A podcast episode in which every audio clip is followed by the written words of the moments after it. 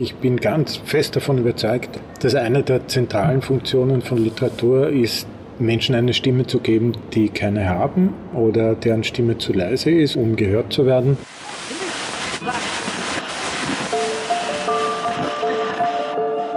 Herzlich willkommen zu Hansa Rauschen, dem Literaturpodcast des Hansa Verlages. Mein Name ist Florian Kessler.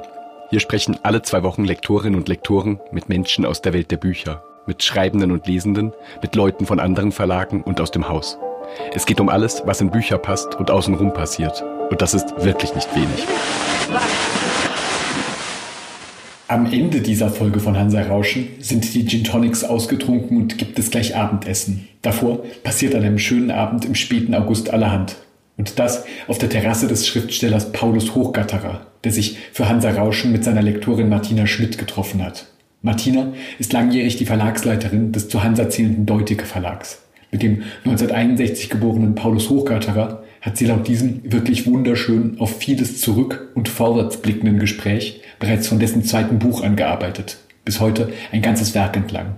Beim Gespräch der beiden geht es um Paulus Hochgatterers anderen, für ihn ebenfalls sehr wichtigen Beruf als Kinderpsychiater, um seinen von seiner Lektorin diagnostizierten Perfektionismus beim Schreiben und Leben, um Segeln und Nacktsegeln um eine Literatur, die unter anderem immer auch vom Bösen erzählen will, um den Huckleberry Finn-Roman und die neue Katze der Hochgatterers und natürlich neben all dem auch um Paulus Hochgatterers Kontenroman Fliege fort, fliege fort, der jetzt gerade in diesem Herbst erscheint und von dem die beiden in durchaus verheißungsvollen Andeutungen zu erzählen haben. Viel Spaß! Paulus, wir sitzen auf deiner Terrasse, sehr angenehm und unterhalten uns über dein neues Buch Fliege fort, fliege fort über deine Karriere als Schriftsteller, auch über dein Leben als Psychiater, als Kinderpsychiater und über die Literatur, die dabei entsteht. Wir kennen uns schon lange, wir haben gemeinsam, ich hoffe, ich habe mich diesmal nicht verrechnet, elf Bücher gemacht. Ich habe heute nochmal nachgezählt. Glaubst du mir das? Ich glaube dir alles. Es ist ein schöner ich habe nicht, ich hab nicht, nicht nachgezählt, aber, aber es wird schon stimmen. Also wir können, wir haben ein bisschen Zeit jetzt, das heißt, wir können ja Wir können die auch rekonstruieren. lassen, ja, Genau. natürlich, ja. Das aktuelle Buch Fliege fort ist, Fliege fort, Fliege fort ist das dritte in einer Serie mit Kinderpsychiater Raphael Horn und dem Kriminalkommissar Ludwig Kovac. Seit dem letzten Band sind die beiden Herren ein bisschen gealtert. Ich vermute autobiografisches. Das, das, bleibt uns allen, das Altern bleibt uns allen nicht erspart. Daher ist das zwar banal, aber autobiografisch. Also was mir besonders gefällt, ist, wenn der Raphael Horn laut spricht und dabei aber glaubt, dass er nur denkt. Und, äh, Und du meinst, das hat mit dem Altern zu tun? Ich wollte diskret anfragen, ob dir die Erfahrung fremd Ah. ist. Mir ist, da musst meine Frau fragen. Der Horn kriegt er das auch äh, nur manchmal mit, dass, er, dass er vor sich hinspricht, obwohl er meint, nur zu denken. Und in dem Buch kommt das, das kommt ja vor, dass das, möglich, dass das für ein prädementielles äh, Symptom gehalten wird. Das heißt, für eine Alterserscheinung. In Wahrheit ist es, ist es irgendwie auch ein, ein literarischer Kniff, Gedachtes hörbar zu machen. Auch natürlich, um, um die Figur greifbar zu machen. Wie war es für dich, den beiden wieder zu begegnen? Es waren jetzt doch einige Jahre Pause seit dem letzten Band. Ja, die Leute tun sich schwer, irgendwie da nachzuzählen. Jetzt hat irgendeine Journalistin vom Buchjournal hat behauptet, es seien sieben Jahre. Ich fürchte, es ist noch länger. Es ist wirklich so, wie, oder ich habe das zumindest so erlebt, wie, wie wenn man realen Personen begegnet, die man lange Zeit nicht gesehen hat. Und es ist ganz viel Vertrautes da und es ist plötzlich wird auch klar, dass sich die Dinge verändert haben. Und da in so einer Reihe, da ist zumindest mir irgendwie nicht gut möglich erschienen, den realen Abstand, das sind glaube ich in Wahrheit neun Jahre, da zwischen die beiden Bücher zu legen, habe ich den gleichen Abstand gewählt, der zwischen Die Süße des Lebens und, und dem Matratzenhaus liegt. Den ersten Ähm, nehm- Bänden. genau, äh, nämlich vier Jahre. Aber es tut sich auch in vier Jahren im Hinblick auf Altern einiges. Man sagt das nicht so gern, aber, aber es ist so. Und, und die beiden Herren sind, sind so gealtert wie, wie Menschen oder in dem Fall wie Männer. Und auch ich, um die Frage, die erneute Frage nach dem autobiografischen äh, gleich zu beantworten, wie auch ich altere. Das heißt, man altert, man altert körperlich, man, man altert auch emotional, in, durchaus in einem Sinn, der begrüßenswert ist. Also man wird gelassener und regt sich vielleicht nur mehr über die wichtigen Dinge auf. Und was, was aber in der Geschichte viel wichtiger ist, mit einem selbst altert auch das Drumherum. Das heißt, es altern die Personen, mit denen man zu tun hat. Es altern die Kinder, es altern auch die Partner und altern in der Vielfalt, die in diesem Begriff drinnen steckt. Das heißt, hat ja nicht nur Negatives, also na, ganz im nicht, sondern, sondern ich, ich meine, die banale Rede vom Reiferwerden oder vom erfahrener werden und darauf auch zurückgreifen können, die stimmt ja durchaus. Und das sieht man hoffentlich ein wenig auch in den beiden Hauptfiguren, in Raphael Horn und in, in Ludwig Kovac. Außer den beiden Hauptfiguren kommt in jedem der Bände eine Vielzahl von Kindern vor. Das ist ja bei dir natürlich kein Zufall. Schon erwähnt, dass du auch als Kinderpsychiater tätig bist.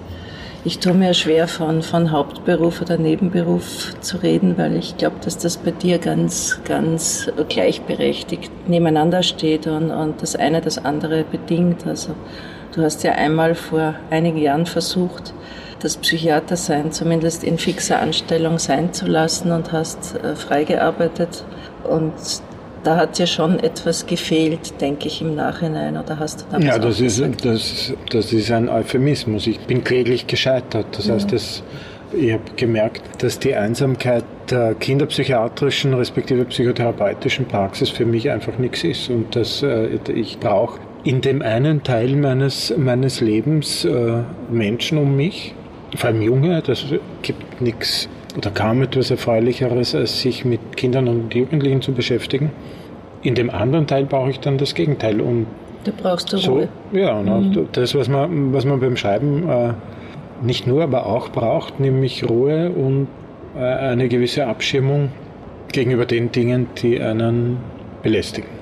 Du bist ja Kinderpsychiater, also Leiter der Kinderpsychiatrie in Tulln, einem Ort in Niederösterreich. Du lebst aber in Wien und wie darf man sich deinen Alltag vorstellen? Das ist ja auch ganz interessant. Soll ich jetzt irgendwie von ja. äh, aufstehen? Ja, mach das. Ja. also um 6 Uhr in der Früh geht das Radio an. Ähm, das Erste, was ich höre, Sie dringen nur ein wenig unter die Oberfläche, aber das Erste, was ich höre, sind die 6 Uhr Nachrichten. Oder das Nächste, was passiert, ist, dass eine meiner beiden Katzen Seit neuestem unsere, unsere Neuerwerbung, eine, eine drei Monate alte rabenschwarze Katzen, junge Katzendame, dass die ins Bett kommt und meint, ich muss jetzt aber wirklich ganz schnell aufstehen und ihr mhm. sofort das Frühstück machen. Und das findet dann auch statt. Das heißt, ich tue die Dinge, die andere Leute auch tun in der Früh. Ich äh, gehe ins Bad und meine Frau tut das auch und sie tut das seit ganz vielen Jahren in einer heldenhaften Weise, obwohl sie es nicht müsste, nämlich so früh aufstehen. Und wir frühstücken dann gemeinsam etwas, das ich sehr genieße. Und ich gehe eine Stunde später außer Haus, setze mich ins Auto und fahre circa eine halbe Stunde nach Tulln ans Klinikum tut dann das, was, was äh, die Kollegen dort im Allgemeinen tun, gehe in mein Büro, schalte den Computer ein, schaue geschwind in die Dokumentation meiner Abteilung. Das heißt, ich informiere mich darüber, was in der Nacht oder am, am Vorabend war, ob neue Patienten gekommen sind. Und dann gehe ich in die Morgenbesprechung und sitze. Welche Uhrzeit? Um drei jetzt? Minuten nach acht in der Morgenbesprechung. Die drei Minuten sind der Zeitraum, der so als Signal dient, äh, man sollte pünktlich sein, aber äh, so tierisch ernst nehme ich es damit nicht. Und dann sitze ich in der Morgenbesprechung und dann geht der klinische Tag los. Der bei dir dauert bis. Ja, der dauert irgendwann bis am Nachmittag mhm. und, und dann fahre ich nach Hause und dann äh, finden die anderen Dinge statt, die, die in meinem Leben auch Platz haben sollten. Schreiben zum Beispiel. Schreiben zum Beispiel, ja. Ich habe mich ja einmal in unserer Frühzeit bei deiner Familie nicht sehr beliebt gemacht, indem ich bei einer Moderation, als ich eines deiner Bücher vorgestellt habe, ich wollte dich eigentlich loben und zeigen, wie fleißig du bist und habe gesagt, und dann hast du ja noch andere Belastungen wie deinen Beruf und deine Familie. Deine Schwiegermama hat dann eine Zeit lang mich nicht mehr so lieb gehabt. Aber sie hat mir irgendwann wieder vergeben, äh, in den vielen Jahren, in denen wir gemeinsam Bücher gemacht haben. Also gemacht hast natürlich du sie, ich habe mir mitgeholfen, sie sozusagen zur Welt zu bringen. Haben wir einige Hoppalas auch erlebt und das Schlimmste, an das ich mich dabei erinnere, war, als ich einmal bei einer Buchvorstellung von dir im Literaturhaus, es war, glaube ich, die Süße des Lebens, die präsentiert wurde und ich habe fassungslos auf die Menschenmenge geschaut, weil es waren einfach so unglaublich viele Menschen da habe dann gesagt, meine Damen und Herren, ich begrüße Sie zur Buchpräsentation von Michael Köhlmeier, was für röhrendes Gelächter im Raum äh, gesorgt hat. ich ich habe dich nicht einmal eine Zehntelsekunde gehasst. das zeigt, dass wir uns wirklich gut ah, verstehen. Nein, das, es zeigt das und es gibt wirklich schlimmere Dinge für einen deutschsprachigen Autor äh, oder vor allem für einen österreichischen Autor, äh, als mit Michael Köhlmeier verwechselt zu werden. Das stimmt natürlich. Andererseits würde ich finden, es wäre auch nicht schlecht, wenn man sich bei einer Buchpräsentation den Namen des Autors eingeprägt hat. Weil ich glaube, es war einfach ein, ein freudscher Versprecher, weil ich einfach von der großen äh, Anteilnahme der Menge so beeindruckt war. Das gelingt war. sonst nur Kölmeier. Das gelingt meistens nur Kölmeier.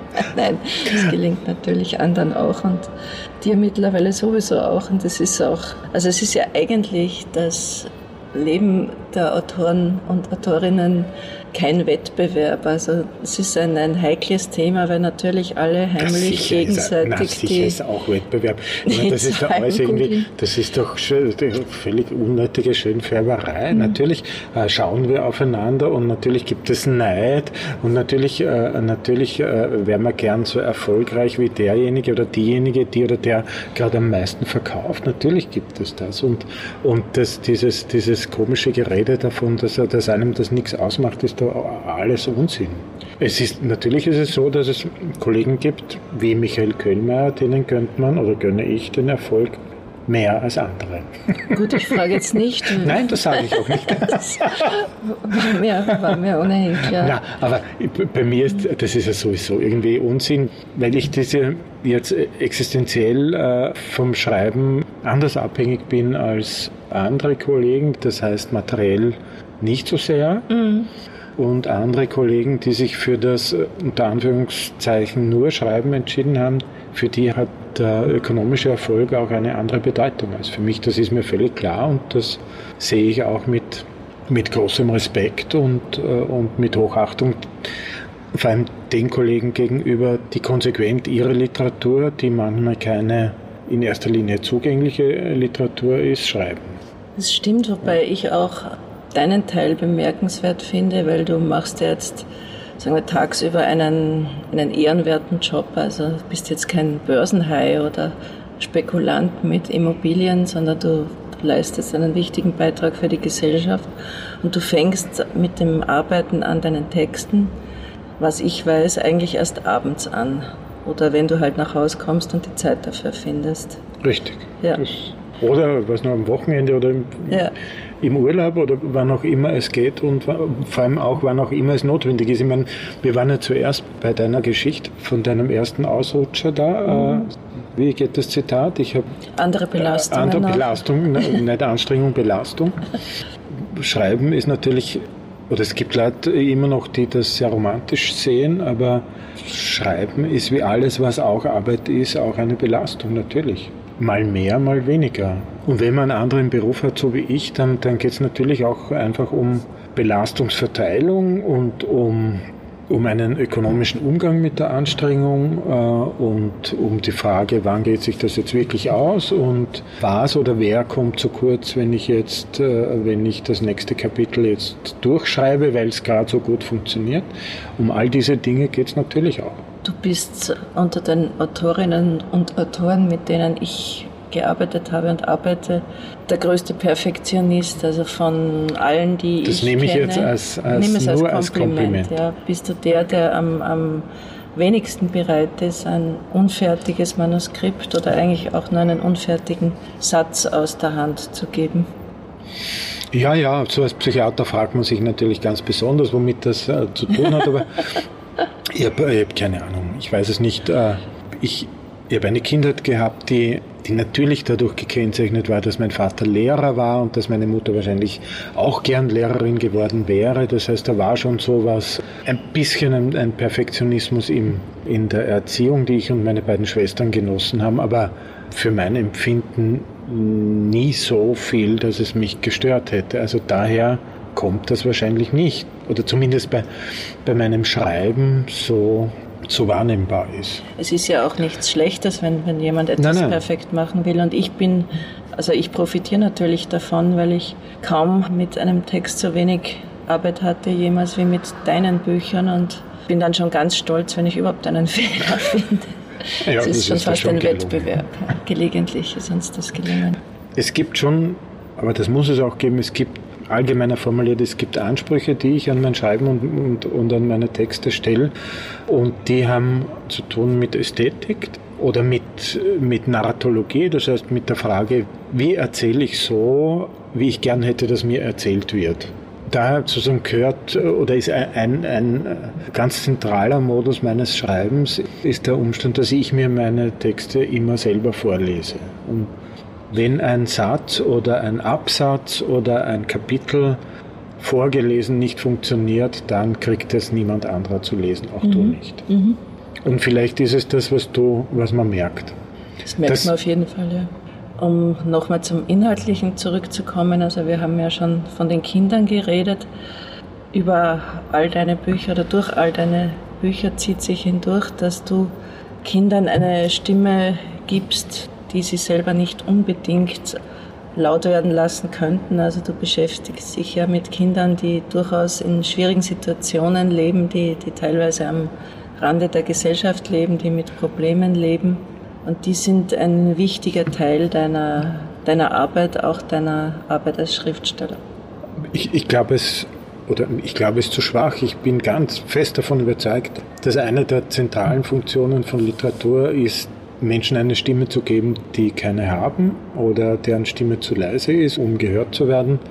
Und Kinder sind eine Gruppe von Menschen, mit denen ich mich ein wenig auskenne und die ständig mein Herz erreichen und ich glaube, und das klingt vielleicht ein, ein, ein wenig vermessen, deren Sprache ich auch verstehe. Und daher diese Wahl. Aber grundsätzlich glaube ich, dass Literatur dazu da ist. Die andere Seite von dem, mit dem du dich beschäftigst, ist, dass es ja meistens etwas gibt oder sehr oft etwas gibt, was diesen Kindern widerfahren ist, also dass du auch nicht umhin kannst, dich in deiner Arbeit als, als Kinderpsychiater und auch in deiner Arbeit als Schriftsteller auch mit etwas zu beschäftigen, was ich jetzt einmal vage das Böse nennen würde. Also es gibt, denke ich, keines deiner Bücher, in dem das sogenannte Böse nicht vorkommt das Böse ist ja auch, also nicht nur für jemanden wie mich, der eine profund katholische Erziehung genossen hat, ist das Böse ja etwas sehr Spannendes. Und gerade in einer Zeit wie der unseren, in der Niedertracht und Bosheit und, und Sadismus äh, und Unmenschlichkeit so äh, mit Händen zu greifen sind, ist es, glaube ich, ganz wichtig, dass man das auch ausspricht und zeigt. Die Situation, in der wir heute leben, ist so, dass auch eine andere Gruppe von Menschen und damit auch Kindern bei uns lebt, also Flüchtlinge, junge Flüchtlinge, unbegleitete Flüchtlinge. Und in deinem letzten Roman äh, tauchen die auch vermehrt auf und spielen eine Rolle. Ja, das, das musste sein. Ich weiß, das ist ein, äh, oder ich höre die Journalisten schon sich schon mokieren darüber, dass das ein, ein zigmal ausgelutschtes Thema ist, aber trotzdem halte ich es für ganz wichtig. Ich finde es absolut unerträglich, äh, eine Gruppe von Menschen, die nicht, nichts mehr haben, äh, keine Eltern mehr, kein Zuhause mehr, keine Perspektive, keine Beschäftigung, keinen Schulplatz, dass man diese Gruppe zur, zur Projektionsfläche für die eigenen unmenschlichen und niederträchtigen Impulse macht. Das halte ich für unerträglich und das äh, musste musste gesagt werden. Das musste gesagt werden und das musste irgendwie zu Figuren geformt werden mhm. und das ist äh, ein wenig passiert in diesem Buch. Ja, es sind, also in Fliege fort, Fliege fort kommen sowohl jugendliche Flüchtlinge vor, aber auch die selbsternannten Wächter und Schützer unserer Heimat, die in diesen Flüchtlingen ein freudiges Ziel erblicken, wo man sich betätigen kann. Ich, finde, das ist schon in Ordnung. Also ich bin ja ein, ein Freund von Literatur, die nicht unbedingt äh, in einem luftleeren Raum stattfindet, sondern, sondern sich auch verorten lässt in unserer Gegenwart. Und natürlich passieren da täglich Dinge, wo ich auch finde, dass es wichtig ist, dass man von ihnen erzählt. Du hast in einem Aufsatz, ich glaube im Standard, geschrieben, dass das Wichtigste für diese jugendlichen Menschen ist, dass es zumindest einen einzigen Menschen gibt, der an sie glaubt und der ihnen was Gutes tun will. Das ist für, für junge Menschen überhaupt das Wichtigste und das ist gut untersucht, dass diese One-Caring Person, also ein erwachsener Mensch, der sich wirklich kümmert, der wichtigste prognostische Faktor äh, für Kinder und Jugendliche ist im Hinblick auf die Frage, äh, ob sie sich gut oder weniger gut entwickeln. Und das gilt natürlich ganz besonders für Jugendliche, die in ein Land wie Österreich oder Deutschland kommen und keine Caring Persons haben. Und darauf möchte ich schon hinweisen in dem Buch, die tun dann etwas, also diese Jugendlichen, was sie gar nicht tun dürfen, sobald sie in ein Land wie Österreich oder Deutschland kommen. Sie leisten sich eine Spur von Vergeltung oder Rache und drehen den Spieß so um, wie man selbst es manchmal gerne hätte.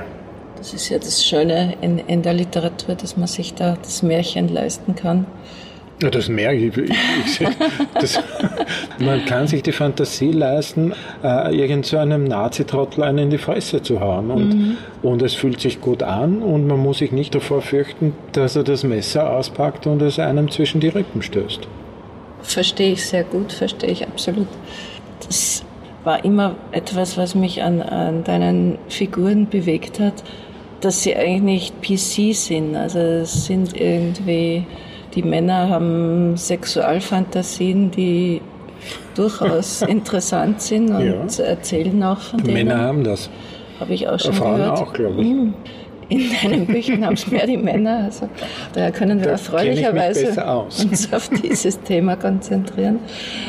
Du hast ein Buch geschrieben, das ich auch sehr mochte, eine kurze Geschichte vom Fliegenfischen da geht es überwiegend oder vorwiegend um, um Sexualfantasien von Männern. Gefällt mir besonders. Das ist eine Geschichte von ich, einige Zeit her. Ich glaube, es sind drei Freunde, die angeln hm. gehen, also Fliegenfischen gehen.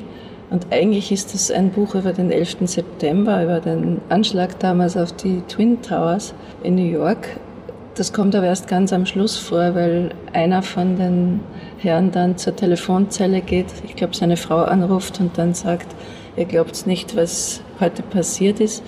Das fand ich ein ganz starkes Buch, wo eben das eigentliche Thema dann im letzten Satz kommt und auch eines der interessantesten Bücher überhaupt über, über dieses Geschehen damals, das ja doch die, die Welt verändert hat. Hast du eine, eine Rangordnung bei deinen Büchern? Magst du irgendeines am liebsten? Nein, das ist so dieses seltsame Phänomen des, äh, des jüngsten Kindes, das einem äh, irgendwie am nächsten ist.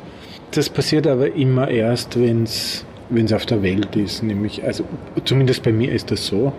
Das heißt, das Buch, das mir momentan noch am nächsten ist, ist das letzte, das, äh, das erhältlich ist. Also der Tag, an dem mein Großvater ein Held war. Und Fliege fort, Fliege fort ist ja gerade, das befindet sich momentan so in einem Es ist also, auf der ah, Geburtsstation, aber noch nicht draußen. Ja, es steckt gerade irgendwie im Geburtskanal. Es ja. ist schon, es ist fertig, es ist klar, es wird geboren werden, aber es ist, es hat noch nicht den ersten Schrei getan. Also ich bin sicher, dass der erste Schrei sehr laut schau, wird. Schauen wir mal. sehr laut wird und auch, auch gut gehört werden wird. Ich mag sehr gern auch die Süße des Lebens, in dem es letztlich um eine Nazi-Geschichte geht, die ans Licht kommt und wo aber auch der Kinderpsychiater hilfreich ist, indem er ein, ein kleines Mädchen zum Sprechen bringt, das etwas mit angesehen hat und darüber anfangs nicht reden kann, also dass das verstummt ist. Du hast dich in deinen Texten auch immer mit der österreichischen Geschichte auseinandergesetzt. Ja, Du beziehst das jetzt auf die Süße des Lebens und auf. Auch der Tag, an dem mein Großvater ein Held war, ist auch ein Buch, das in den letzten Tagen des Zweiten Weltkriegs spielt.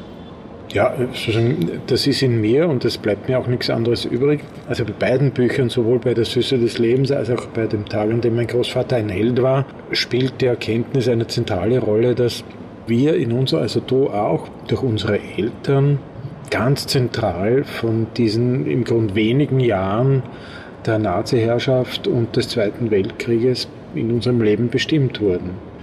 Also meine Eltern, für die war der Krieg ihr ganzes Leben lang das prägende Ereignis, das ihnen widerfahren ist. Und natürlich hat das auf mich, auf dich vermutlich auch, abgefärbt und, und die Ängste, die unsere Eltern hatten und die Hoffnungen, die täuschten und die nicht erfüllten Sehnsüchte und die vielfältigen Verletzungen, die haben sich in irgendeiner Form ohne Zweifel in uns eingegraben und mit denen müssen wir zurechtkommen.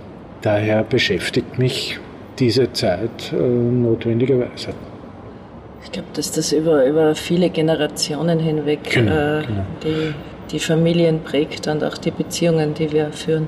Also in der Transgenerationalitätsforschung oder aus der Transgenerationalitätsforschung ist es ja bekannt, dass, dass, dass das passiert, was wir momentan erleben, nämlich dass in der vierten Generation die Dinge beginnen, wurscht zu werden und dass die Gespenster von damals wieder auftauchen, so als ob es es nie gegeben hätte. Ja, das ist derzeit auch mein Eindruck, also dass plötzlich Dinge möglich sind, die früher einfach nicht möglich gewesen wären und dass sich genau jetzt, wo ein unglaublicher Wohlstand herrscht, also in weiten Teilen der Bevölkerung, die Menschen anfangen zu mauern und äh, jemanden als Feind zu erkennen, der ihnen was wegnehmen will auf eine vollkommen absurde Weise. Also das ist etwas, was es zu der Zeit, als wir Kinder waren, in der Form nicht gegeben hat. Da waren alle froh, dass das Leben weitergegangen ist und dass Österreich zu einem doch sehr lebenswerten Land geworden ist.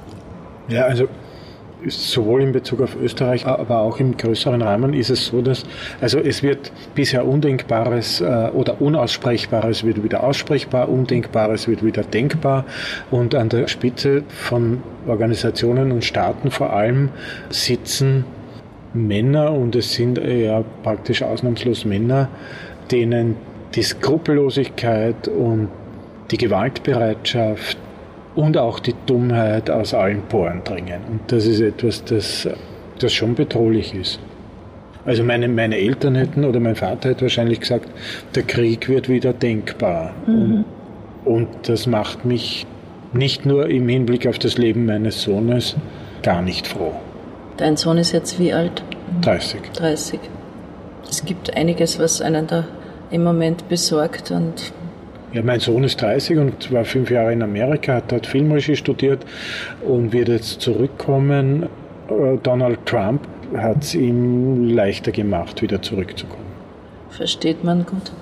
Aber wenn du dir jetzt vorstellst, dein neues Buch erscheint, was würdest du dir von deinen Lesern wünschen? Also stellst du deinen Leser vor, deine Leserin und, und worüber würdest du dich am, am meisten freuen? Also am meisten freue ich mich über über Aufmerksamkeit. Das heißt, wenn ich aus dem Gespräch mit einer Leserin oder einem Leser, meistens sind ja eher die Leserinnen, den Eindruck gewinne, sie hat das Buch wirklich gelesen und sie, sie weiß noch etwas darüber und sie kennt die Figuren, das freut mich. Und natürlich freut man sich darüber, wenn, wenn jemand sagt, er hat es gut gefunden. Aber wenn du eine spezifische Aufmerksamkeit oder wenn ich merke, es gab so eine spezifische Aufmerksamkeit, das freut mich am meisten. Mhm. Aufmerksamkeit ist ja eigentlich auch das größte Geschenk, also auch im auch in der Beziehung. In der Beziehung, ja. also ich meine jetzt gar nicht nur auf, auf Texte bezogen. Und da muss ich jetzt doch erwähnen, du hast ja vorher schon gesagt, dass deine Frau Rita heldenhaft um sechs aufsteht seit langer Zeit dass sie auch immer eine sehr aufmerksame Leserin deiner Texte war. Also ich glaube, neben mir die erste, oder ich fürchte fast, sie war immer die erste. Ich glaube, sie war immer die, oder ich glaube, es gab eine Ausnahme, da war ich ihr so böse, weil sie,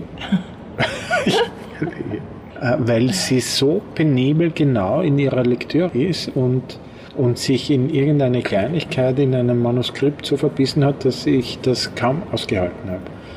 Auch eine Perfektionistin? Die, ist, die Rita ist, ist, auch eine Perfektionistin und ich muss leider sagen, dass sie fast immer recht hat in dem, was sie, was sie wahrnimmt an Holprigkeiten, Ungereimtheiten, Fehlern. So die Dinge, die sich doch nicht vermeiden lassen, auch wenn man Perfektionist ist wie ich. Rita ruft mich ja selten hinter deinem Rücken an, aber. Tut sie das? Diesmal hat sie mich einmal angerufen, also bei der Produktion des letzten Buches gab es einige Verzögerungen. Und nicht nur deine Lektorin, sondern auch deine Frau ist schon etwas nervös geworden und sie hat mich so Ostern rum angerufen, als du mal nicht im Haus warst und hat gesagt, sie hat auf deinem Schreibtisch nachgeschaut und leider nicht alles gefunden, aber doch einiges und es ist gut.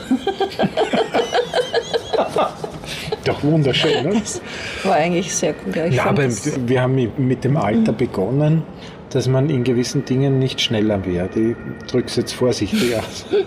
Na, also man hat ja die Illusion, wenn man erwirbt Routinen im Leben und Routinen sorgen dafür, dass man in einer immer größeren Rationalität die Dinge abwickelt und dadurch wird man schneller, aber das stimmt nicht.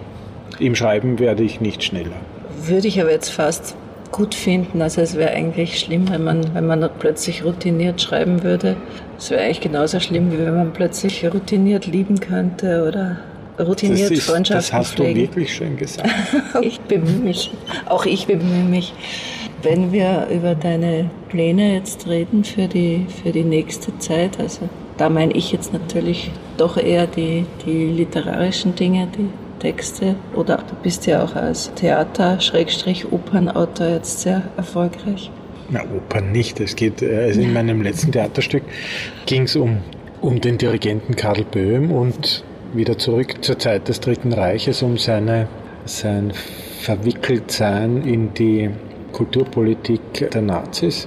Und das Stück läuft seit einem Jahr ungefähr im Schauspielhaus in Graz mit großem Erfolg und ist auch jeweils bei den Bregenzer Festspielen im Residenztheater in, in München, äh, in Leipzig ge gelaufen und wird jetzt beim Burgtheater in Wien gespielt. Das heißt, ich bin auch ein wenig Theaterautor. Ob ich das irgendwie ausbauen werde, das liegt nicht nur an mir, sondern auch ein Stück an, an den anderen, das heißt an den Bühnen, ob, ob es gewollt wird oder nicht. Aber wir reden jetzt vor allem von, von der erzählerischen Literatur und da gibt es weiß nicht, darf ich das verraten hier? Oder? Natürlich. Und da gibt es zwei Projekte. Das eine ist eins, ein, ein Romanprojekt, das anschließt an den Tag, an dem mein Großvater ein Held war. Und dann dieses Bild, äh, den Turm der blauen Pferde, der, das da in, den, in der Geschichte eine Rolle das spielt. Das Gemälde von Franz Marc. Das, das genau. Ja. Und da gibt es eine Geschichte, die mit einer Großtante meiner, meiner Frau zu tun hat, die in Wien zuerst, nämlich bis 1938, Assistentin bei einem jüdischen Zahnarzt war und dann, nachdem der nach England geflüchtet ist, zur Polizei gegangen ist in Wien und diese Position genützt hat, um Menschen vor dem äh, Zugriff der Nazis zu schützen, dann von ihrem Cousin denunziert wurde und nach Auschwitz gekommen wäre, wenn sie nicht von ihrem Geliebten der damals der Chefrestaurator im Kunsthistorischen Museum in Wien war, auch während der Nazizeit äh, geschützt worden wäre. Das ist so mhm. der Kern dieser Geschichte. Und der Mann hat beim Wiederauffinden und bei der Rettung der Kunstwerke, die an verschiedenen Orten aus den österreichischen Museen entfernt wurden und an verschiedenen Orten gelagert wurden, äh, hat er eine wichtige Rolle gespielt. Es ist natürlich ein, ein das ist wieder ein, Das ist eine historische ja. Geschichte. Es ist eine Liebesgeschichte und es ist auch, es ist einfach eine, ein wirklich ein, ein spannender Stoff. Also das ist eine Geschichte und dann gibt es eine Geschichte, die trägt den Arbeitstitel Der nackte Kapitän. Was wir ganz bald uns schützen lassen sollten. ja, ah, dann lassen wir uns den nackten Kapitän schützen. Äh, der nackte Kapitän hat mit etwas zu tun, das mir in meinem Leben passiert wurde, auch durch meine Frau und ihren Bruder.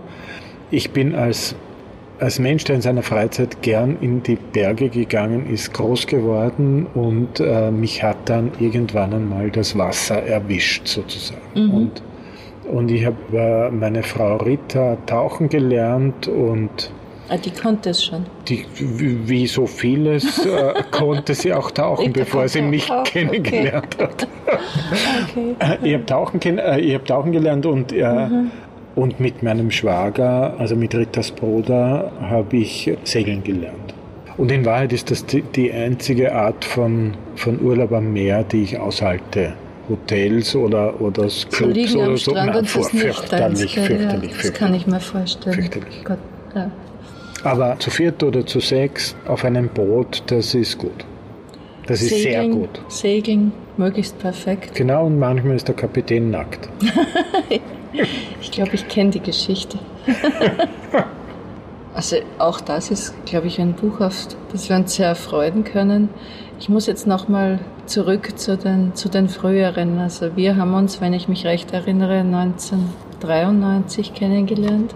Und 92? 92 kann auch sein. Das erste Buch, das wir gemeinsam gemacht haben, was glaube ich insgesamt dein, dein zweites war, das allererste ist im Otto Müller Verlag erschienen. Dein zweites ist bei Deutige erschienen, ich 91 begonnen habe zu arbeiten und das war über die Chirurgie ein vollkommen verrücktes, wunderschönes Buch, in dem Operationen stattgefunden haben, wo ich glaube, es waren Wagner-Zitate in Kniescheiben eingefräst wurden. Ich kann mich noch gut erinnern, die, die Niederungen des Literaturbetriebs bestehen daraus, dass ich diesen Titel sehr verteidigen musste in der Vertreterkonferenz über die Chirurgie weil befürchtet wurde, dass es in die Sachbuchecke eingereiht wird vom unkundigen Buchhändler. Das ist fast nicht passiert, oder? Es ist überhaupt nicht passiert. Also es war natürlich auch das Cover so, dass klar war, dass das kein das war, das war eine schöne Erfahrung, erstens die, die, dich kennenzulernen und, und, die Zusammenarbeit mit dir. Du warst eine junge Lektorin und äh, saßest da im, ähm, am allerersten Schreibtisch unmittelbar nach der Eingangstür. Ich hatte mehr zum den Teil. Portierposten, ja. ja. ja. Aber wir haben, uns, wir haben uns gleich gut verstanden, oder? Ja, wir haben uns gleich sehr mögen und das hat auch angehalten. Also, und, ja. und das Buch ist, ist, ist gut angekommen und Karl Markus Gauss, der Karl Markus Gauss, war der erste Rezensent und hat es in der Presse hymnisch gelobt. Du kannst dich nicht mehr erinnern. An das kann ich mich jetzt nicht mehr erinnern, ja. aber ich weiß, dass es gut angekommen ist, aber ich hätte nicht mehr gewusst, dass es die Presse und Karl Markus Gauss waren. Ja. Hm, das hätte ich nicht mehr gewusst. Und ich habe mich damals sehr gefreut darüber. Ja. Das nächste war die Nüstensche Regel, ein Erzählband, wo jetzt äh, wahrscheinlich der Verlag sagen würde, hat er nichts anderes. Es waren aber hervorragende Erzählungen. Ja, das ist äh, die kleine Form oder die, die kurze Erzählung, die ja überhaupt keine Konjunktur hat momentan, also bei uns nicht. Und ich finde das wirklich schade, weil es äh, weil es mir schreibeökonomisch auch sehr entgegenkommen würde. Aber also unter 100 oder 120 Seiten geht einfach nichts. Also ich weiß, dass das irgendwie traurig ist, weil es natürlich auch super Erzählungen gibt. Ich selber muss allerdings zugeben, dass ich auch dem Team Roman angehöre. Also wenn ich mich in einen Text so richtig hineingestürzt habe und mich in die Figuren eingefühlt habe, will ich möglichst lang da drin bleiben und nicht wieder aus dieser Welt aussteigen müssen. Also ja, aber, aber, ich weiß nicht, wenn man Raymond Carver liest oder Alice Munro, also die hat er damit den Nobelpreis gekriegt, dann sind 20 perfekt geschriebene Seiten. Das ist schon etwas Großartiges, oder? Das ist äh, vom ästhetischen Standpunkt absolut richtig. Die, die Gefühlssache ist halt, äh, ich, ich mag beide, die du jetzt erwähnt hast, wirklich sehr. Oder die, was weiß ich, die äh, kurzen Geschichten von Tschechow. Ja. Das ist doch. Äh, eh, eh. Da, es gibt kaum was Besseres. Die äh, Wahrheit ist, dass du äh, am Abend dich schlafen legen willst und am nächsten Tag noch ein Stück von dem Buch haben willst. Und das geht bei einem Ja, ich kenne als Leser kenne ich das ja auch. Ja. In dem Sinn finde ich es auch besonders nett von dir, dass du sogar eine Trilogie geschrieben hast jetzt, wo eben in die Süße des Lebens, das Matratzenhaus und Fliege fort, Fliege fort, die gleichen Personen oder eben nicht die gleichen Personen, sondern die, dieselben Personen in gereifter Form einander wieder begegnen. Das ist natürlich eine, eine besonders schöne Sache. Wir haben aber dazwischen zwei andere Bücher von dir veröffentlicht. Also seit dem Matratzenhaus ist erschienen das schon erwähnte Der Tag, an dem mein Großvater ein Held war. Wirklich auch ganz besonders schönes Buch, ein, ein kürzeres Buch atmosphärisch sehr, sehr, sehr dicht. Und dann etwas ganz anderes, äh, deine Poetikvorlesungen, Katzenkörper, Krieg der Knöpfe. eine Poetik der Kindheit, die hast du in, in Zürich gehalten. Ich, ich war einmal mit dabei. Es war schon auch ein ganz besonderes äh, Erlebnis. Ja, da bin ich äh, Karl Wagner, der damals Ordinarius für äh, Neue Deutsche Literatur in Zürich war, sehr dankbar für diese Einladung, weil sie mich genötigt hat, über mein eigenes Schreiben äh, strukturiert nachzudenken. Und das, ich glaube, das ist irgendwie nicht so schlecht geworden. Und ergänzt wird diese, werden diese Zürcher Poetikvorlesungen durch ein paar andere Reden und Vorträge, die ich gehalten habe und die mir wichtig waren, in denen es das suggeriert ja auch der Titel, Katzenkörper kriegt der Knöpfe um, um Kinder geht, mhm. ja, die mir wichtig sind. Also wenn wir jetzt versuchen, zumindest jedes deiner Bücher, das wir gemeinsam gemacht haben, noch einmal zu erwähnen, dann waren da noch... Über die Chirurgie war, da, war, war das, das erste, erste ein Roman Regel. über einen ja. verrückten Chirurgen, unter anderem über einen Schriftsteller und einen verrückten Chirurgen, die Nüstensche Regel, dieser, dieser, dieser Sammelband mhm. von weiß nicht, 10, 11 Erzählungen. Dann kam Wildwasser. Mhm.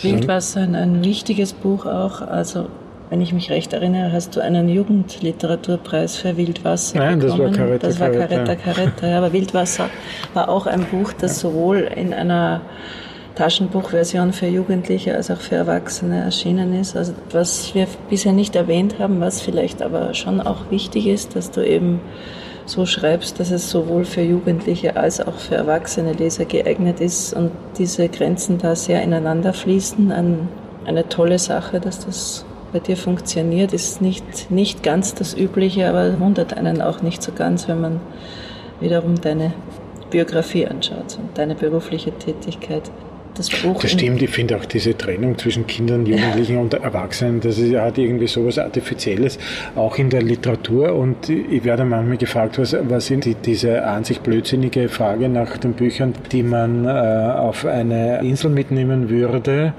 Und da ist äh, das Buch, oder in Wahrheit zwei, die ich immer nenne, sind die Abenteuer des Tom Sawyer und vor allem die Abenteuer des Huckleberry Finn. Mhm, ja. äh, also die, die für mich irgendwie die die größten Romane, die jemals geschrieben wurden. Das klingt jetzt irgendwie so, so pathetisch, aber so muss Literatur sein. Mhm. Und die Bücher trennen nicht zwischen Kindern oder zwischen Jugendlichen und Erwachsenen. Natürlich nicht, ja. Caretta Caretta.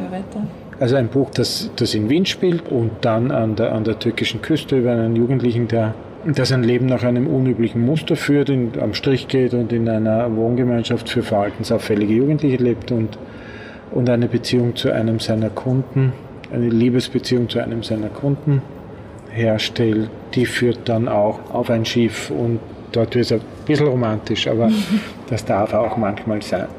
Dann über Raben das dritte Buch in dieser Reihe, in der Jugendliche im Zentrum stehen, ein Buch über ein 13-jähriges Mädchen, seine distanzierte oder vielleicht doch nicht so distanzierte Beziehung zum Lehrer. Ja, und dann die kurze Geschichte vom Fliegenfisch. also mein, mein 9-11-Buch. Dein 9-11-Buch, ja. Und dann die Süße des Lebens, das Matratzenhaus und die schon genannten äh, Katzenkörper kriegt der Knöpfe und äh, der Tag, an dem mein Großvater ein Held war. Wir haben uns bisher mit Gin Tonic begnügt und äh, versucht, möglichst leise zu schlucken, damit das niemanden stört. Rita ah. ist jetzt fast mit dem Essen fertig. Möchtest du noch irgendwas sagen? Ja, der Gin Tonic ist aus. Äh, ich glaube, wir wenden uns äh, anderen Formen des Alkohols zu. Wir verabschieden uns von unseren Hörerinnen und Hörern und freuen uns auf das Abendessen. Es war mir ein Vergnügen. Mir auch.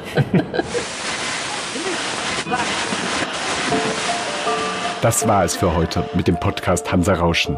Das waren viele Worte für viele interessante Dinge. Bis zur nächsten Folge und danke fürs Zuhören.